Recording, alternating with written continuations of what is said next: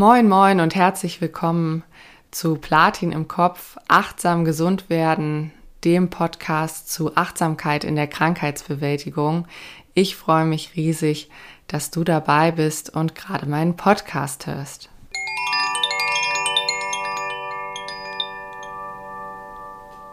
Was mich diese Woche bewegt. Heute bewegt mich, dass ich einen ganz besonderen Gast in meinem Podcast interviewe. Und zwar ist das jemand, der mich sehr eng begleitet hat seit meinem Schlaganfall und eben seit der Hirnblutung wegen des geplatzten Aneurysmas. Und zwar ist das eine Neuropsychologin. Die Neuropsychologie ist eine relativ neue Wissenschaft und die befasst sich mit organisch bedingten psychischen Störungen. Das heißt, Neuropsychologen begleiten Menschen zum Beispiel nach einem Schlaganfall, einem Schädelhirntrauma oder auch einfach nach einer Verletzung des Gehirns. Die Zeit nach meinem Schlaganfall war ganz natürlich eine Ausnahmesituation für mich. Es war ein großer Schock, diese Gehirnverletzung zu haben, am Gehirn operiert zu werden.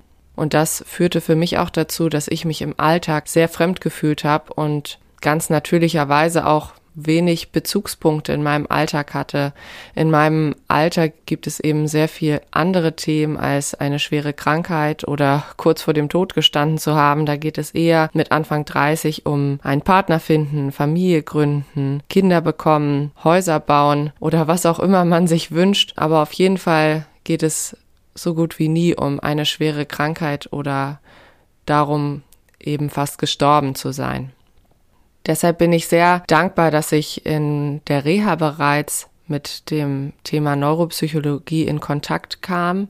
In meiner Reha-Klinik, der Diana-Klinik in Bad Bevensen, gab es eine neuropsychologische Abteilung, in der ich auch betreut wurde. Und für mich war klar, das möchte und muss ich ambulant auf jeden Fall weitermachen, denn die Neuropsychologen helfen nicht nur beim Gehirntraining, sondern unterstützen eben auch in dieser neuen Situation anzukommen. Sie helfen bei der Krankheitsbewältigung. Dazu wird Frau Lang im Interview auch später nochmal etwas sagen. Deshalb war ich sehr oft bei Frau Lang, sehr regelmäßig. Mir war es auch sehr wichtig, dass mein Partner nicht der Therapeut ist und auch meine Freunde sind nicht meine Therapeuten, sondern dass ich mit jemandem, der professionell geschult ist und auch gleichzeitig, wie Frau Lang, sehr einfühlsam über eben meine Schwierigkeiten und Probleme sprechen kann. Insofern waren die Neuropsychologinnen, die mich betreut haben, auch immer für mich so ein Leuchtturm oder auch ein gewisses Korrektiv, weil ich es einfach sehr schwierig fand, was ist denn jetzt zu viel, was ich mir zumute, was ist zu wenig, wie ist das richtige Maß. Da können einen eben andere Menschen, die nicht schwer erkrankt sind, kaum helfen, so im Alltag an Beurteilungen. Und da fand ich es toll, mich so auf professionelle, erfahrene Unterstützung verlassen zu können. Deshalb möchte ich auch unbedingt diese Folge machen, um zu zeigen, es ist vollkommen okay, sich Hilfe zu holen. Mentale Gesundheit ist ja heutzutage in aller Munde. Es gibt ja auch die Mental Health Days und auch auf Social Media ist es ein großes Thema. Und trotzdem nehme ich es so wahr, dass es immer noch manchmal Hürden gibt, sich psychologische Unterstützung zu suchen. Deshalb wird Frau Lang in dieser Folge erklären, was einen eigentlich beim Neuropsychologen erwartet und welchen Mehrwert die Neuropsychologie einem bieten kann. Insofern starten wir durch mit dem Interview.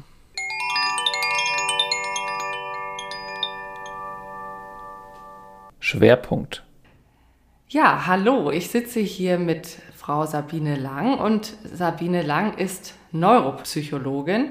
Und zwar ist Frau Lang die beste Neuropsychologin, die man sich wünschen kann. Sie ist einfühlsam und direkt zugleich und sie hat auch wesentlich dazu beigetragen, dass ich so ins Leben zurückgefunden habe, so wie ich jetzt bin.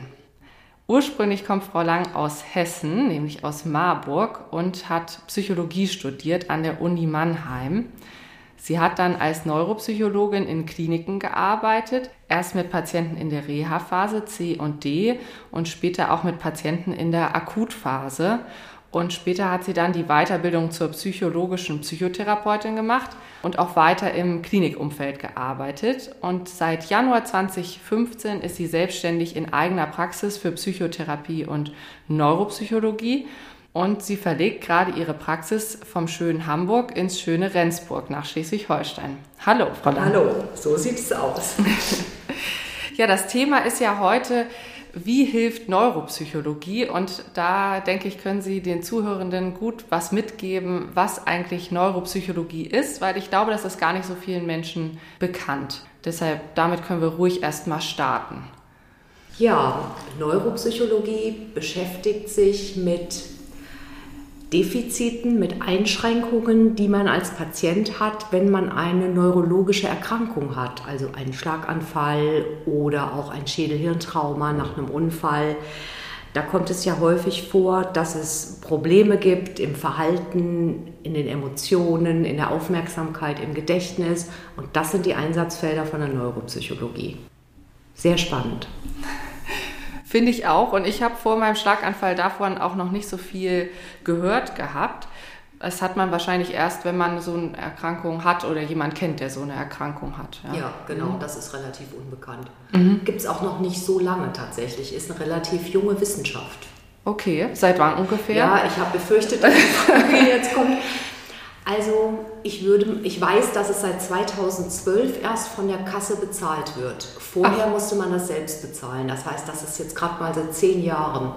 Und die Neuropsychologie war ein ganz junges Feld, Ende der 90er, das hat kaum jemand gemacht. Also das wird erst jetzt langsam richtig wichtig. Okay, also erst sieben Jahre vor meinem Schlaganfall wurde das von den Kassen überhaupt bezahlt. Ich dachte jetzt mit junger Wissenschaft sind so die 90er oder 80er gemeint, okay. aber das ist ja Richtig jung. Okay. Genau. Ja, wusste ich auch noch nicht.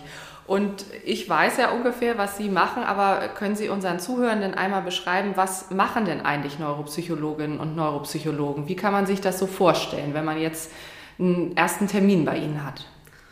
Wenn man den ersten Termin hat, dann ist man erstmal total aufgeregt. Das ist zumindest meine Erfahrung. Dann hatte man Nehmen wir mal einen Schlaganfall als Beispiel. Dann hatte man einen Schlaganfall, dann war man in der Reha-Klinik und die haben einem dann wahrscheinlich gesagt, oh, Sie müssen dringend ambulant weiter Neuropsychologie machen. Dann kommen Sie hierher und dann besprechen wir erstmal, was gerade schwierig ist. Aber auch natürlich, was funktioniert. Und dann legen wir fest, was wir alles genau untersuchen. Also dann gibt es eine genaue Diagnostik das tun wir dann in den nächsten drei, vier Stunden und dann besprechen wir gemeinsam Therapieplan, Therapieziele und so weiter. Das ist die neuropsychologische Seite. Aber natürlich ist mir auch ganz wichtig die psychotherapeutische Seite, weil erfahrungsgemäß lässt einen das ja nicht einfach so unberührt zurück. Wenn im Gehirn irgendwas ist, das ist ja die ganze Persönlichkeit, die davon betroffen ist. Da ist man häufig ganz verängstigt, man, hat, man ist traurig, man, man hat keine Hoffnung mehr, dass es überhaupt alles nochmal so wird wie früher. Und das sind natürlich alles Themen, wichtige Themen, finde ich. Mhm. Ja. Ja, kann ich aus eigener Erfahrung auch sagen, dass das beides ja zusammenspielt. Wahrscheinlich unter der Psychotherapie können sich noch mehr Menschen was vorstellen als unter diesem Diagnostik, was Sie gesagt haben. Das ist ja auch was, was oft am Computer stattfindet oder mit so speziellen Tests. Ja, genau. Also gerade bei vielen, bei vielen neurologischen Patienten ist die Aufmerksamkeit eingeschränkt und das sind im Moment überwiegend Computer. Test sozusagen. Beim Gedächtnis, das ist ein weiteres Hauptfeld, was beeinträchtigt ist, da machen wir viel Paper Pencil, also da lese ich Geschichten vor und lasse mir die nacherzählen oder es geht darum, dass man sich bestimmte Formen merken soll, die dann auch wieder nachgezeichnet werden sollen. Aber überwiegend ist es tatsächlich am Computer mittlerweile. Aber es macht Spaß. Also die Älteren kommen sehr gerne und machen, machen gerne mit. Ja, ich, also, ich würde auch sagen, in den Maßen macht es Spaß. Je, nach, je nachdem, wie schlecht das Ergebnis gerade ausfällt, kann ich so aus meiner eigenen Erfahrung sagen. Manchmal ist es motivierender und manchmal etwas frustrierender auf jeden Fall. Ja, mhm. das kann ich mir vorstellen. Ja, aber Spaß macht es auf jeden Fall. Ich weiß ja auch, welche Tests so bei mir schwierig waren. Ich habe das immer versucht mit Anfängergeist zu sehen, in der Hoffnung, dass es jetzt auf einmal heute viel leichter fällt. Ähm, auch wenn sich das nicht immer erfüllt. Aber manchmal schon. Also es, es ist tatsächlich, es geht ja um, um Leistungsbild und nicht alles wird schlecht sein. Es gibt sicherlich Bereiche, da sind fast alle schlecht, aber jetzt ganz ehrlich, da sind vielleicht auch Leute nicht so super, die gar nichts haben. Es sind einfach auch schwere Aufgaben. Mhm. Das muss man auch wissen. Das ist ja beruhigend. Für alle, die jetzt in den Test nicht so gut abschneiden, geht vielen so. Damit man sich das ein bisschen vorstellen kann, können Sie so ein bis zwei Beispiele nennen für Übungen, die man macht als Betroffener. Sie haben ja jetzt bei Paper und Pencil schon was gesagt, also dass man eine Geschichte hört und nacherzählt. Aber wie kann man sich das denn am Computer vorstellen? Ist das wie ein Computerspiel oder ja, vielleicht schon. Also ich kann ja mal die eine Aufgabe erzählen, die am meisten gehasste Aufgabe. Die kann ich ja mal Sehr kurz gut. beschreiben. Mhm. Das ist eine Aufgabe, da muss man gleichzeitig gucken und hören.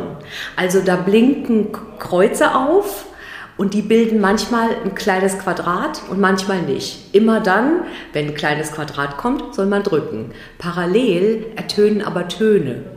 Und wenn die den gleich, wenn der gleiche Ton zweimal hintereinander ist, soll man auch drücken. Das heißt, auf die, auf die Töne hören und auf die Quadrate gucken. Und das fällt den meisten Leuten richtig, richtig schwer. Das ist die sogenannte geteilte Aufmerksamkeit. Mhm. Und die geht ja auch recht lang, ne? Das sind ja schon ein paar Minuten, die man da das macht. Ja, so circa fünf. Ich glaube, es kommt einem länger vor, als okay, es eigentlich ist. Ja, nee, nee, nee, es sind so circa fünf. Okay. Mhm. Ja, das ist so eine Übung. Haben Sie noch eine zweite? Ja, die einfachste Übung ist zum Beispiel wirklich eine reine Reaktionsaufgabe und das ist vielleicht tatsächlich vergleichbar mit, mit, mit einem Computerspiel. Da muss man einfach schnell sein. Sobald man irgendwas sieht, draufdrücken und zwar zügig. Man darf auch einen Fehler machen, also mal das Drücken vergessen, aber wenn man drückt, schnell. Das ist die einfachste Aufgabe. Mhm. Aber es gibt auch, kann ich auch noch kurz erzählen, es gibt noch eine Aufgabe, da geht es tatsächlich ums Denken, ums strategische Denken. Das ist die sogenannte Planungstestaufgabe. Und da geht es dann eben nicht darum, schnell zu handeln, sondern da muss man wirklich überlegen vorher und man, man muss einfach im Voraus planen und überlegen, wie man, wie beim Schach, welche Züge man macht. Das ist auch eine Computeraufgabe. Ah, okay. Ja. Ja, ich erinnere mich, die, sowas habe ich auch bei der Reha gemacht, irgendwie, aber mit Papier, eine Stunde lang mit Stoppuhr und dann musste ja. ich so ja, so sowas wie eine Stadtrallye kam mir das vor. Ja. Also so irgendwie in der Stadt sollte ich einen Plan machen, was ich wie abarbeite. Genau, ja. das ist eine andere Aufgabe zu, dem, zu der gleichen Anforderung. Ja, ja okay. Genau. Ja, und neben dem Leistungsbild ist ja schon auch das Ziel, dass man sich durch dieses Training verbessert. Ne? Absolut. Ne? Und wie ist das? Man geht ja zu Ihnen hier, aber man kann auch Hausaufgaben mit nach Hause nehmen. Ja. Ne? Ja, es gibt mittlerweile tatsächlich auch ein Trainingsprogramm, da machen wir hier so eine Art Diagnostik und der schlägt dann selbst vor, welche Übungen man aus dem Training machen muss, weil es da und da hakt. Also das heißt, wir besprechen hier genau, welche Übungen werden zu Hause gemacht. Ich kann das tatsächlich mittlerweile auch hier dann am Computer kontrollieren. Oh. Ja, was sie wann gemacht haben und wie die Ergebnisse waren, so dass wir da ein bisschen Zeit sparen.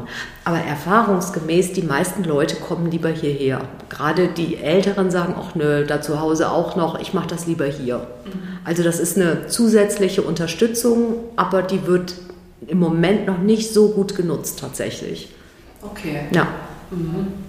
Ja, ist vielleicht auch, wenn man viele Therapien hat, ist es ja vielleicht auch einfach, manchmal, dass man sagt, also jetzt reicht sich. Ja kann ich jeden Tag äh, drei Hausaufgaben machen von unterschiedlichen ja. Physiotherapie, ja. Ergotherapie, Neuropsychologie. So ist es, ja. Und ich denke mal, was die Zuhörenden sehr interessiert, ist natürlich, wie fruchtbar das ist, diese Aufgaben. Von wie viel Erfolg ist denn das gekennzeichnet? Wie kann man sich das so vorstellen, so über alle Patienten hinweg oder über bestimmte Erkrankungen? Wie kann man da Fortschritte auch sehen? Also erstens sieht man das natürlich an den Tests. Wir machen ja diese Eingangsdiagnostik und je nachdem, wie lange sie kommen, machen wir immer mal zwischendurch eine Verlaufsgeschichte, um zu gucken, hat sich da was getan oder nicht. Und wir machen natürlich auch zum Abschluss eine Diagnostik, um nochmal ganz genau vergleichen zu können, was hat sich getan. Natürlich hat es einen Übungseffekt, diese Tests, das muss man schon sagen. Je öfter ich die mache, desto besser werde ich, auch ohne Training. Aber erfahrungsgemäß merken es tatsächlich auch viele im Alltag, dass sie sagen, komme ich jetzt besser klar mit. Und das ist natürlich das Beste, was man sich wünschen kann. Mhm. Ja, das ist ja das Wichtigste wahrscheinlich genau. auch, weshalb man auch herkommt, ne? Absolut. um im Alltag besser klarzukommen. Ja. Ja, das passt ganz gut auch zu der nächsten Frage, die ich noch vorbereitet habe.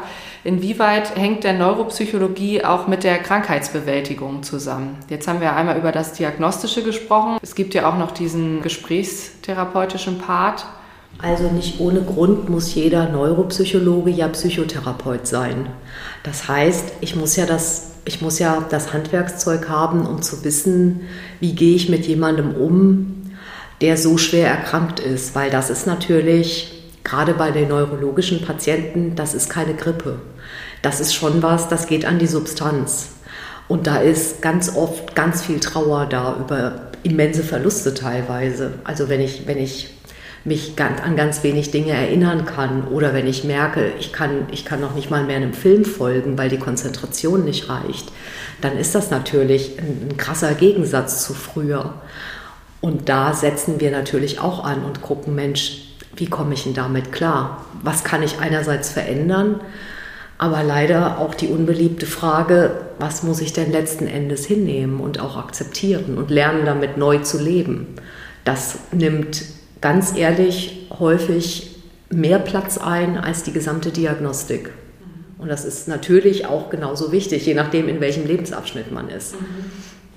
Ja, das kenne ich ja auch von mir selbst, dass das ja auch so ein, dass man oder dass ich einerseits auch versucht habe, nach vorn zu schauen und natürlich auch dankbar bin für das, was ich kann, aber dass das ganze Thema ja auch mit so einem Verlust behaftet ist von Plänen oder Träumen, die man hatte oder worauf man hingearbeitet hat und das eben sehr abrupt ja auf einmal anders ist. Absolut. Ja. Was auch viele Patienten haben, verständlicherweise, ist eine Wahnsinnsangst, dass es nochmal passiert. Und das kommt, führt häufig dazu, dass sie sich selbst ungeheuer genau beobachten. Es hat hier gepiekst und der Kopfschmerz ist genauso wie damals. Und das ist natürlich ungeheuer lähmend, wenn, wenn, wenn man ständig von so einer Angst geplagt wird. Und auch das ist hier häufig Thema. Wie gehe ich denn damit um? Wie kann ich das Risiko ausschalten? Kann ich das überhaupt? Oder wie ist es möglich, das überhaupt zu integrieren? Und auch das sind ganz häufig Themen, die wahnsinnig wichtig sind. Für den Abschluss, jetzt nachdem auch, was ihr gehört habt, fragt ihr euch vielleicht, auch gerade wenn ihr eine schwere neurologische Erkrankung erlebt habt, ja, wie komme ich denn jetzt zu einem Neuropsychologen? Wie funktioniert das denn alles? Frau Lang hat ja vorhin schon gesagt, oft äh, hat es bei der Reha begonnen, dass da gesagt wurde, machen Sie doch mal auch mal Neuropsychologie. Ich habe aber auch miterlebt, auch wenn ich Betroffene so treffe im Alltag, dass das Thema trotzdem bei neurologischen Patienten manchmal nicht so bekannt ist. Auch wenn man vielleicht in der Reha war, wo keine neuropsychologische Betreuung war, dann ist das noch so ein bisschen unbekannt. Also wie geht man jetzt vor als Patient, wenn man sagt, ja, genau das erkenne ich auch in mir wieder und da möchte ich noch mal mehr an mir arbeiten mit einem Therapeuten? Eine sehr wichtige Frage. Da muss ich ein bisschen ausholen. Also es gibt mehrere Kriterien für, für dafür hier einen Termin zu kriegen bei, bei den Kollegen, bei mir, wo auch immer. Erstens, die neurologische Erkrankung darf nicht länger als fünf Jahre her sein. Also alles, was länger her ist, keine Chance. Da können wir zwar eine Diagnostik machen, dafür brauchen wir dann auch immens wichtig Überweisung Neurologe. Der Hausarzt reicht nicht, Internist reicht nicht, es muss ein Neurologe sein. Was noch wichtig ist, es muss etwas Erworbenes Hirnorganisches sein, eine etwas sperrige Formulierung, heißt aber letzten Endes, wenn ich von Geburt an ein Problem habe, dann ist das zu lange her, wahrscheinlich bei den meisten. Das gilt nicht. Also es muss eine Erkrankung sein, die in den letzten fünf Jahren aufgetreten ist. Die MS muss in den letzten fünf Jahren diagnostiziert worden sein oder es muss ein Schub aufgetreten sein, wie auch immer. Der Schlaganfall nicht länger als fünf Jahre. Und Überweisung Neurologe. Also ADHS zum Beispiel dürfen wir nicht behandeln.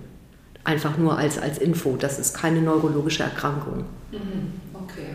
Aber fast alle neurologischen Patienten haben einen Neurologen und die schreiben auch Überweisungen aus. Mhm. Ja, wahrscheinlich der Neurologe kann einem ja auch erklären, ob man ja. so ein Rezept bekommen kann oder nicht. Ja. Und dann hat man das Rezept und Überweisung. Die, die Überweisung. Ja. Dann hat man die Überweisung. Und ähm, bei mir weiß ich in der Reha, ich habe dann so eine Liste bekommen ja. für meine Postleitzahl. Genau, das, das haben die Kollegen so untereinander ausgetauscht, dass es Listen gibt, sortiert nach Postleitzahl. Und ähm, da sind die meisten Kollegen drauf. Ich würde jetzt tatsächlich aber immer noch mal nachfragen, ob es auch jemanden gibt, der neu ist, der nicht bekannt ist, der vielleicht eine Privatpraxis hat. Das ist ja für Privatpatienten durchaus auch von Interesse. Die stehen dann häufig da auch nicht drauf. Also ruhig auch mal bei den Kollegen nachhaken, wen gibt es denn da alles? Haben Sie noch eine Idee, an wen ich mich wenden könnte? Aber normalerweise ist die Vernetzung untereinander gut genug. Mhm. Die Neurologen wissen es meistens auch. Mhm. Okay. Ja. Und sonst ist das bei den Neuropsychologen sowie auch bei den Psychotherapeuten, dass man einfach versucht, alle zu kontaktieren und geduldig zu sein? Oder wie ist das so mit den Wartezeiten?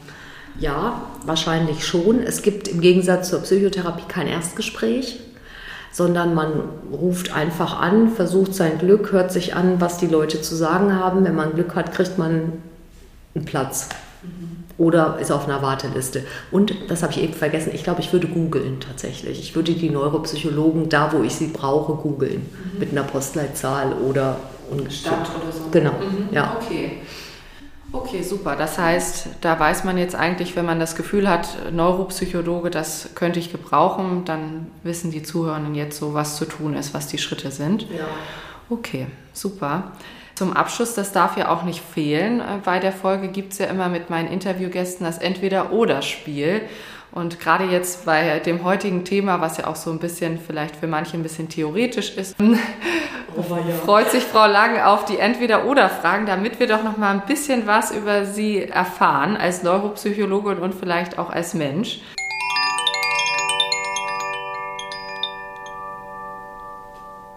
Entweder oder. Wie tickt mein Interviewgast? Wir starten mit was ganz Einfachem. Hund oder Katze? Ich wusste das. Ich wusste, dass diese Frage kommt. Hund natürlich. Weil ich habe ja einen Hund, deswegen immer Hund. Wobei ich auch schon Katzen hatte. Ach, okay. Eigentlich habe ich mir überlegt zu sagen, ich mag alle Tiere und das würde auch stimmen, aber Hund. Hund, okay. Ja, sehr gut. Hier wird sich an die Regeln gehalten, dass nur eins genommen werden soll von den Paaren. Sehr gut. Und wie ist das mit Meer oder Bergen? Ganz leicht, Meer. Okay, ja. ja. Mhm. Hätte ich mir fast gedacht, von jemandem, der nach Schleswig-Holstein zieht, der ist vielleicht nicht so ein großer Berge-Fan. Aber in Ihrer Biografie habe ich ja gesehen, dass da ja auch schon viele Stationen in Hessen waren. Nicht nur, dass Sie da aufgewachsen sind, auch viele Berufsstationen. Deshalb die Frage Schleswig-Holstein oder Hessen? Schleswig-Holstein. Okay, das, das, das, kam ja sofort. Ja. Okay. Und ja, das heißt, die nächste Frage, vielleicht ist die dann schon beantwortet. Eher Flensburger Pilsner oder Apfelwein? Kein Apfelwein, Flensburger Pilsner natürlich. Ja, okay. Ja, auf jeden Fall. Trinkt man überhaupt in Marburg Apfelwein? Nee, gefragt. Das, ist, mm, mm, das ist zu weit nördlich. In Frankfurt tatsächlich. Schmeckt auch ganz gut, aber nee, mm, okay. auf keinen Fall. Dann eher Bier. Okay. Und als letztes, also ähm, mich hat ja sehr begleitet dieses Zitat, was Sie auch immer wieder hervorgebracht haben von Kästner. Wird's besser, wird's schlimmer, fragt man alljährlich. Seien wir ehrlich, Leben ist immer lebensgefährlich. Und ich habe das auch zwischendrin mal im Alltag rausgehauen. So, Leben ist immer lebensgefährlich. das ist auf jeden Fall was Einprägsames. Deshalb habe ich mich gefragt, was ist denn Ihre Meinung? Wer hat denn das Leben und die Menschen besser verstanden? Die Literaten oder die Forscher? Die Literaten, natürlich. Mhm. Ja. Okay. Na gut, Dankeschön. Ja, das war ein sehr vorbildliches Entweder-Oder mit sehr klaren Aussagen. ja, freut mich, dass die Fragen Spaß gemacht haben. Vielen Dank auch den Zuhörenden bei dem Interview. Wir hoffen, es gab interessante Aspekte für euch. Ihr habt was dazugelernt und dass, wenn ihr die Hilfe und Unterstützung von einem Neuropsychologen oder einer Neuropsychologin braucht, dass ihr jetzt wisst, was zu tun ist und auch, was sich dahinter verbirgt. Insofern verabschieden wir uns und sagen Tschüss. tschüss.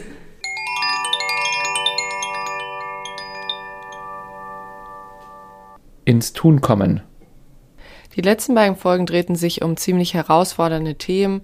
Erst gab es die Folge zum Thema Schlaganfall, wo ich das Wichtigste über den Schlaganfall in 30 Minuten zusammengefasst habe, was man wissen sollte. Und jetzt hatten wir heute das Thema Neuropsychologie, was ja eben auch nur relevant wird, wenn man eine organisch bedingte psychische Störung hat, eben wie nach einem Schlaganfall, einem Schädelhirntrauma oder nach einer Verletzung des Gehirns. Deshalb gibt es jetzt heute bei Ins Tun kommen eine Übung, die uns hilft, auch schöne Erfahrungen mehr zu bemerken.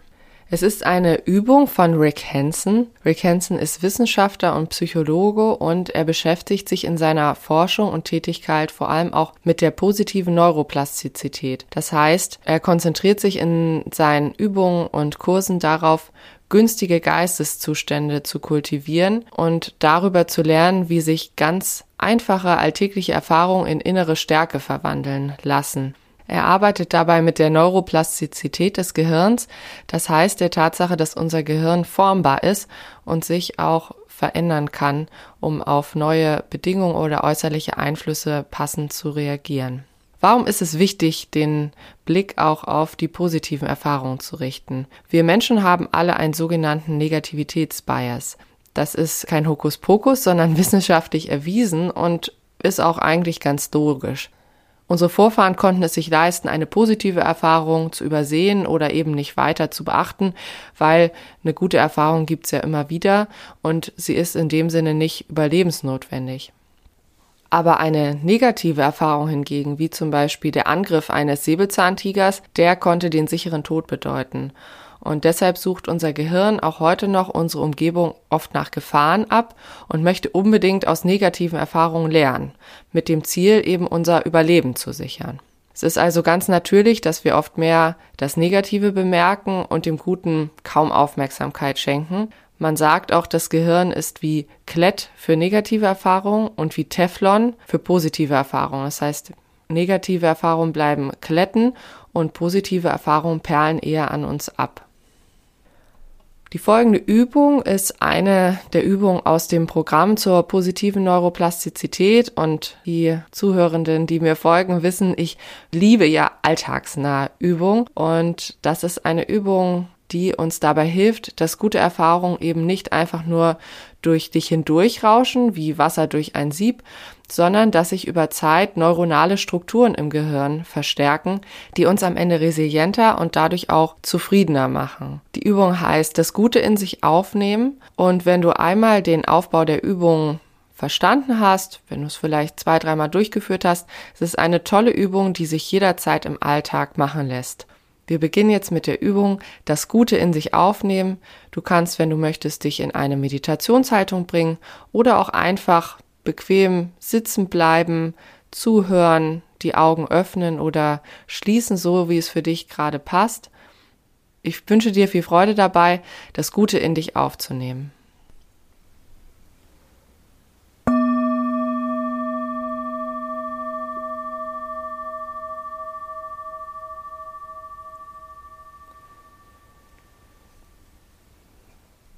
Als ersten Schritt Erinnere dich jetzt an eine gute Erfahrung, die du gemacht hast. Das kann eine Erfahrung vom heutigen Tag sein oder auch der letzten Woche.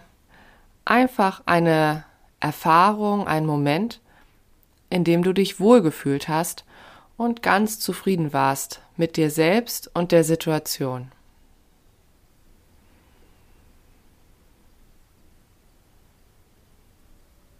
Rufe diese Begebenheit ganz lebendig in dir auf und lasse sie vor deinem inneren Auge noch einmal lebendig werden, diese gute Erfahrung.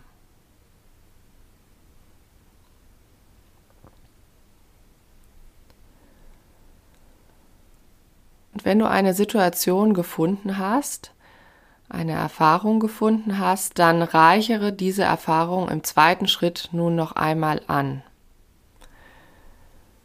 Versuche dich mit allen Sinnen zu erinnern,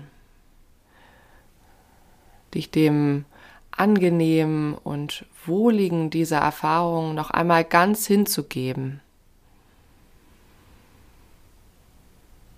Du kannst in dieser Erfahrung noch einmal baden, einfach noch einmal diese positive Erfahrung mit all deinen Sinnen erinnern.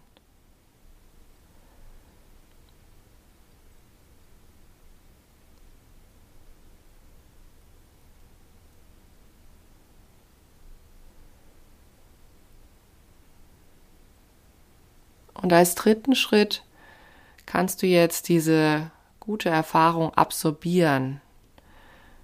Die Erfahrung ganz bewusst aufnehmen, dauerhaft in dich aufnehmen. Du kannst die Erfahrung zum Beispiel einatmen in alle Zellen deines Körpers.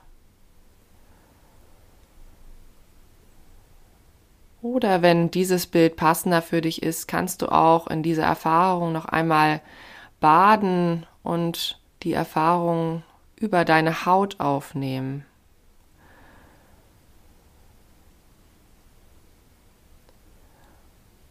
Oder du kannst auch einfach in einem goldenen Regenschauer dieser positiven Erfahrung stehen.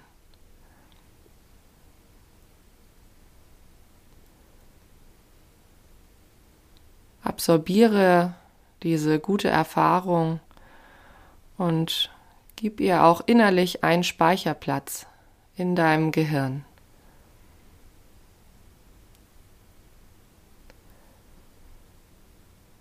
Die von dir gewählte gute Erfahrung kann, wenn du es möchtest, ab jetzt auf immer ein Teil von dir sein und du kannst sie von jetzt an für immer in dir tragen.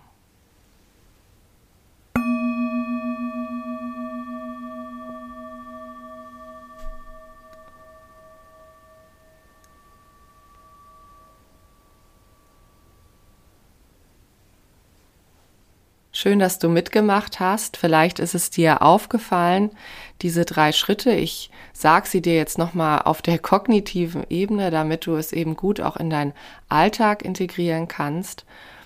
Um das Gute in dir aufzunehmen, kannst du drei Schritte machen. Als ersten Schritt eine gute Erfahrung haben. Also entweder dich an eine Erfahrung erinnern oder in dem Moment, wenn du die Erfahrung hast, sagen, ah, das ist eine gute Erfahrung, die möchte ich jetzt in mir aufnehmen. Erster Schritt, Erfahrung haben. Zweiter Schritt, anreichern. Da geht es darum, die Erfahrungen nochmal ganz lebendig werden zu lassen. Wenn das in dem aktuellen Moment passiert, ist es ein bisschen einfacher. Es geht darum, nochmal mit allen Sinnen diese Erfahrung aufzurufen und nochmal bemerken, was ist da eigentlich in mir vorgegangen, in dieser guten Erfahrung. Und im dritten Schritt geht es um das Absorbieren, um das Aufnehmen der Erfahrung. Also nochmal ganz bewusst sich machen, diese Erfahrung, die möchte ich in mir tragen, die möchte ich in mir speichern. Das sind die drei Schritte. Eine gute Erfahrung haben, eine gute Erfahrung anreichern und dann die gute Erfahrung absorbieren.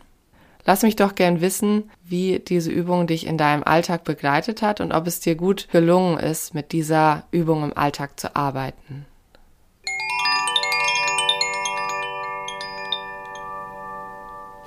Und nun sind wir schon wieder am Ende der Folge.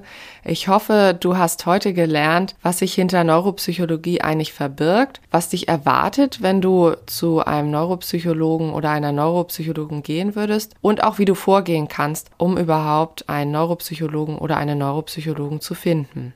Nächste Woche geht es mal wieder um ein Herzensthema von mir. Und zwar widme ich die nächste Folge meiner Oma, deren Demenz in diesem Jahr sich stark verschlechtert hat und die ich auch im Verlauf dieser Podcast-Staffel besucht habe. Und deshalb widme ich die nächste Folge meiner Oma zum Thema Demenz und zwar zur aktuellen wissenschaftlichen Forschung, inwieweit Meditation und Achtsamkeit Prävention, also Vorsorge für Demenz sein können. Ich wünsche dir eine schöne Woche, danke fürs Zuhören und bis nächstes Mal. Nächste Woche wieder wie gewohnt am Dienstag.